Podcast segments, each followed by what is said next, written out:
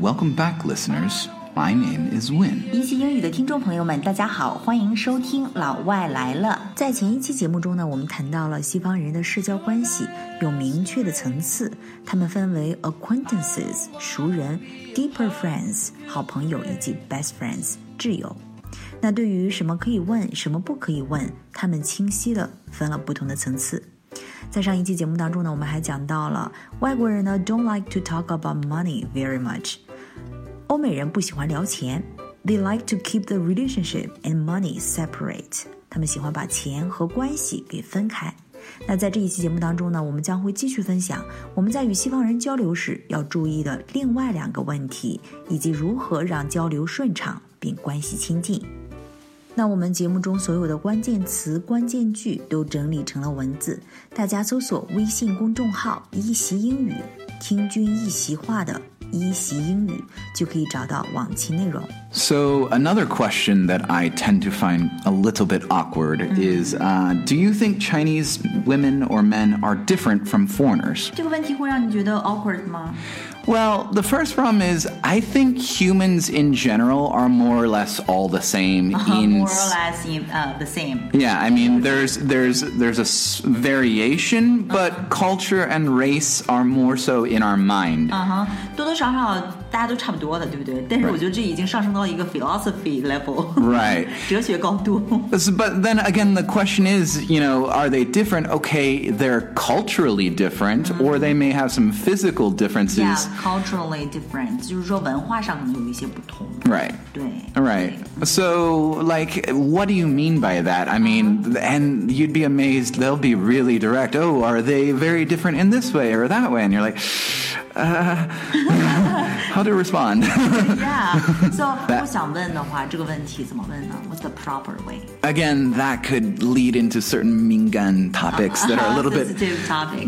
that it's really complicated because you probably should specify. So culturally, how are they different in this way? Or Ah, how are they different in this way, right? For example, how are they different in treating their husband? exactly, a lot 这样 more. 问对不对？ A lot more specific gives uh, me room to understand what your intention is. 嗯，I see. So 并不是问题本身就会让人觉得尴尬，让人尴尬是因为觉得无从下手，不知道该从哪里去回答。 Right. 如果我们把这个问题给 specified，把这个问题给具体化了之后，可能就好回答多了，right？ You'd be amazed how many people are like, "Oh, their bodies are so different, or their their their faces are so different." Uh, okay, I don't really. I, it's complicated. Yeah. So if you give me a little bit more specific or these kind of things, it gives me some understanding of what I can answer and what you're interested in. Mm-hmm. So what if I really want to know their cultural difference?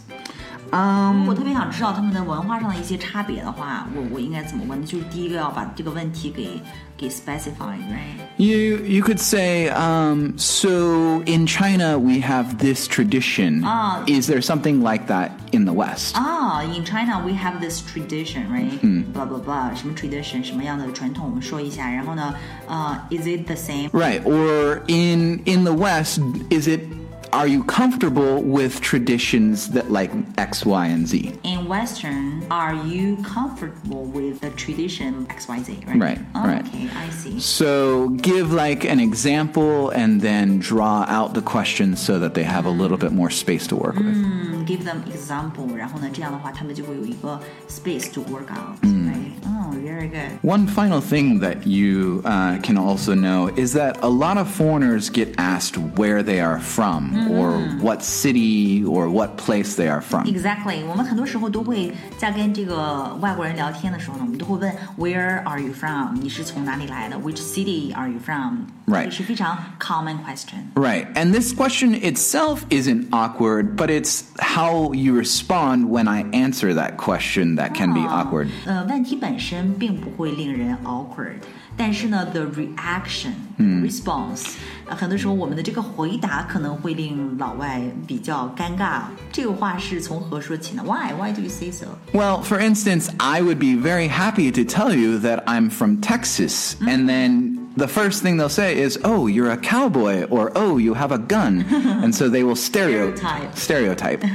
如果这个外国人说 I'm from Texas，我是从德州来的，我们的反应可能会说 You must be a cowboy，你是一个牛仔、y o u have a gun，你有枪，something like this，right？这就是一种 stereotype 偏见。 Right. And let's say, for instance, that I actually do have guns in America. They're, they're like, oh, you're very dangerous or you're very scary. And I'm like, no, I use that for hunting and just shooting random, Birds.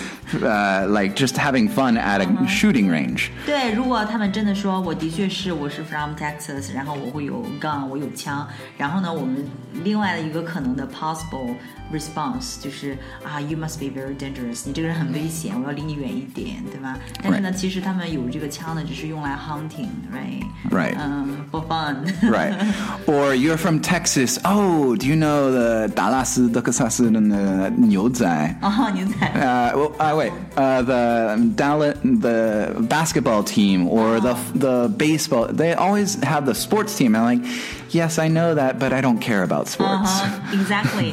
所以呢， 很多时候我们在问出这个城市来的时候，我们 care 他们的 feeling，我们只是在说出我们自己的一种 stereotype。怎样会是一种比较舒服的方式呢？ Um, you can say, so would you like to tell me something about your hometown? Wow, that's very simple but smart。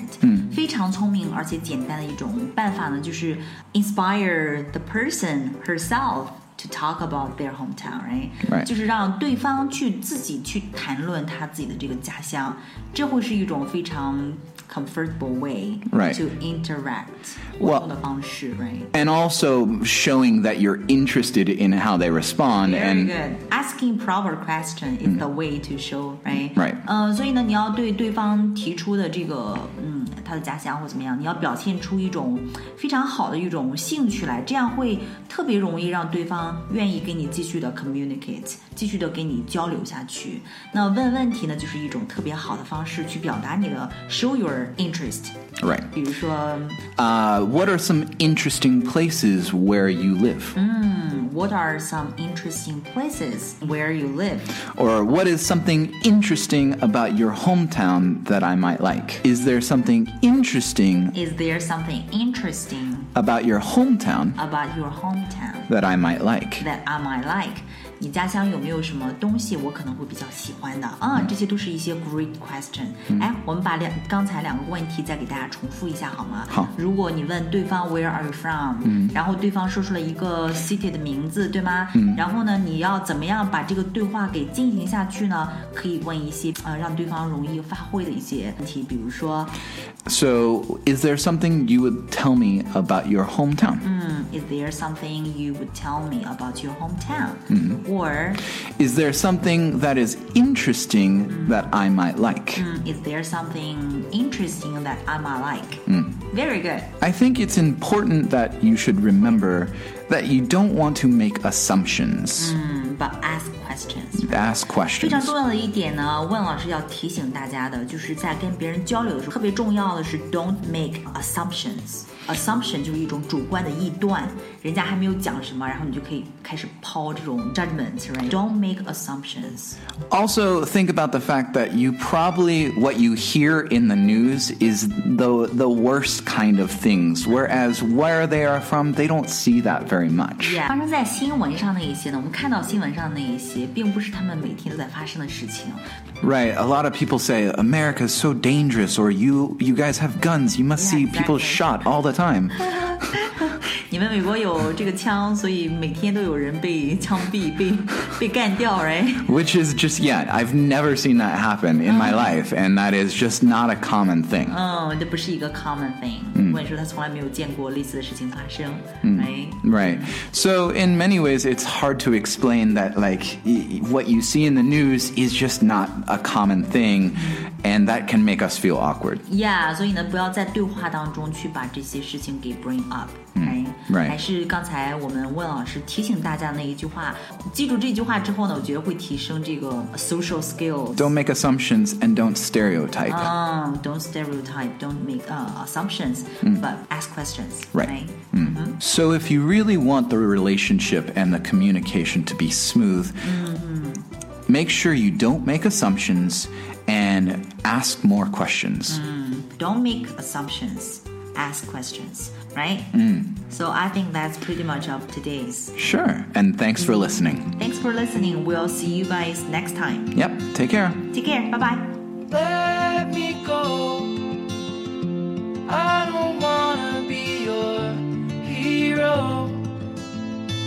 I don't wanna be a big man. I just wanna fight with everyone else.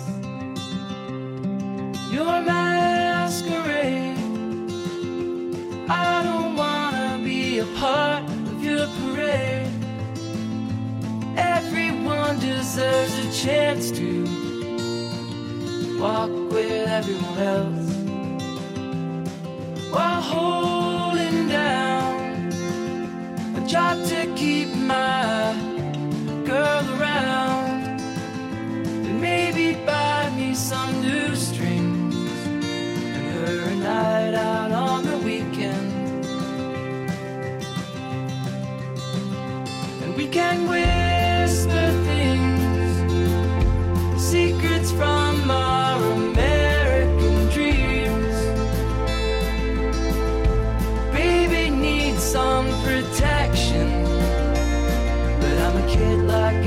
some